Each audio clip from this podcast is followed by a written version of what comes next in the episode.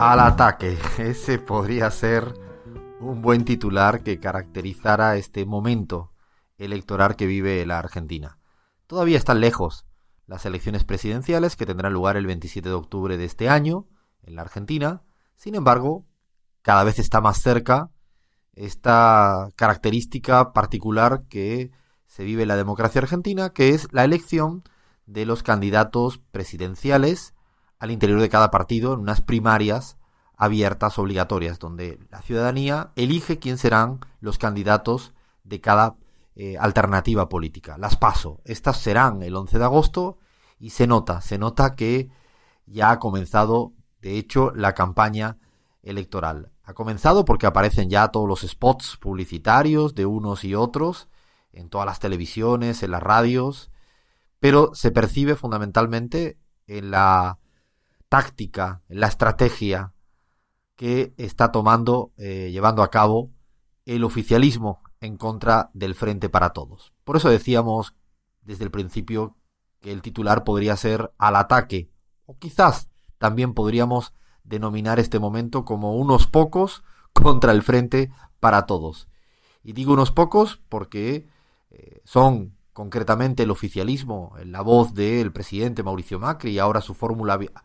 eh, que le acompaña como vicepresidente, Pichetto, así como la gobernadora de la provincia de Buenos Aires, María Eugenia Vidal, el, actual intendente de Buenos Aires, Larreta,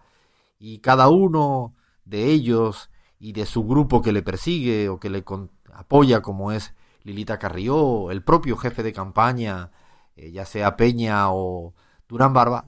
todos y cada uno de ellos han comenzado al ataque como si fuera una orquesta, a veces bastante desafinada, intentando buscar cualquier cancha embarrada. Pretenden, prefieren una campaña electoral sucia, más fea, que distraiga la atención de la ciudadanía y que en vez de votar pensando en cómo vive cada quien lo cotidiano, cómo sufre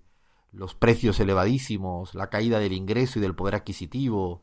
cómo sufren la cuestión del del desempleo, con un alto porcentaje de la ciudadanía que tiene miedo a perder su empleo,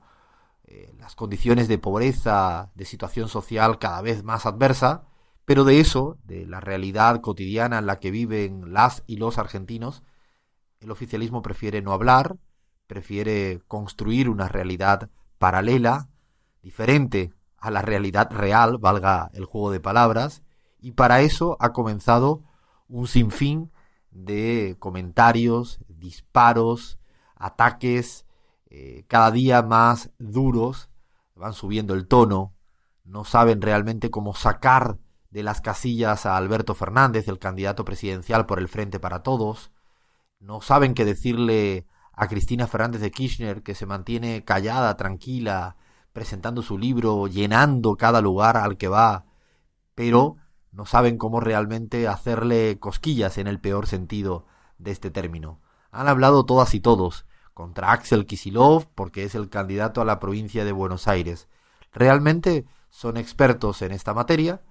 y a diferencia de la campaña presidencial que ganaron en el año 2015 donde podían combinar campaña sucia con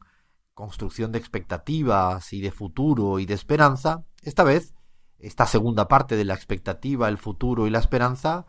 se les tiene completamente amputado, porque ya han demostrado que no tienen capacidad real para dar ese aire de frescura, ese aire de ilusión, de futuro, de esperanza para la ciudadanía, porque hicieron todo lo que hicieron en estos casi cuatro años de gobierno, de tal manera que se exacerba la estrategia y táctica del, de la sociedad, de la barra, de la cancha embarrada, de procurar realmente intentar construir una, un debate electoral eh, en, unos términos que creen ellos que incluso podrían tener eh, mejor resultado. Pero imagino, y esto es una imaginación,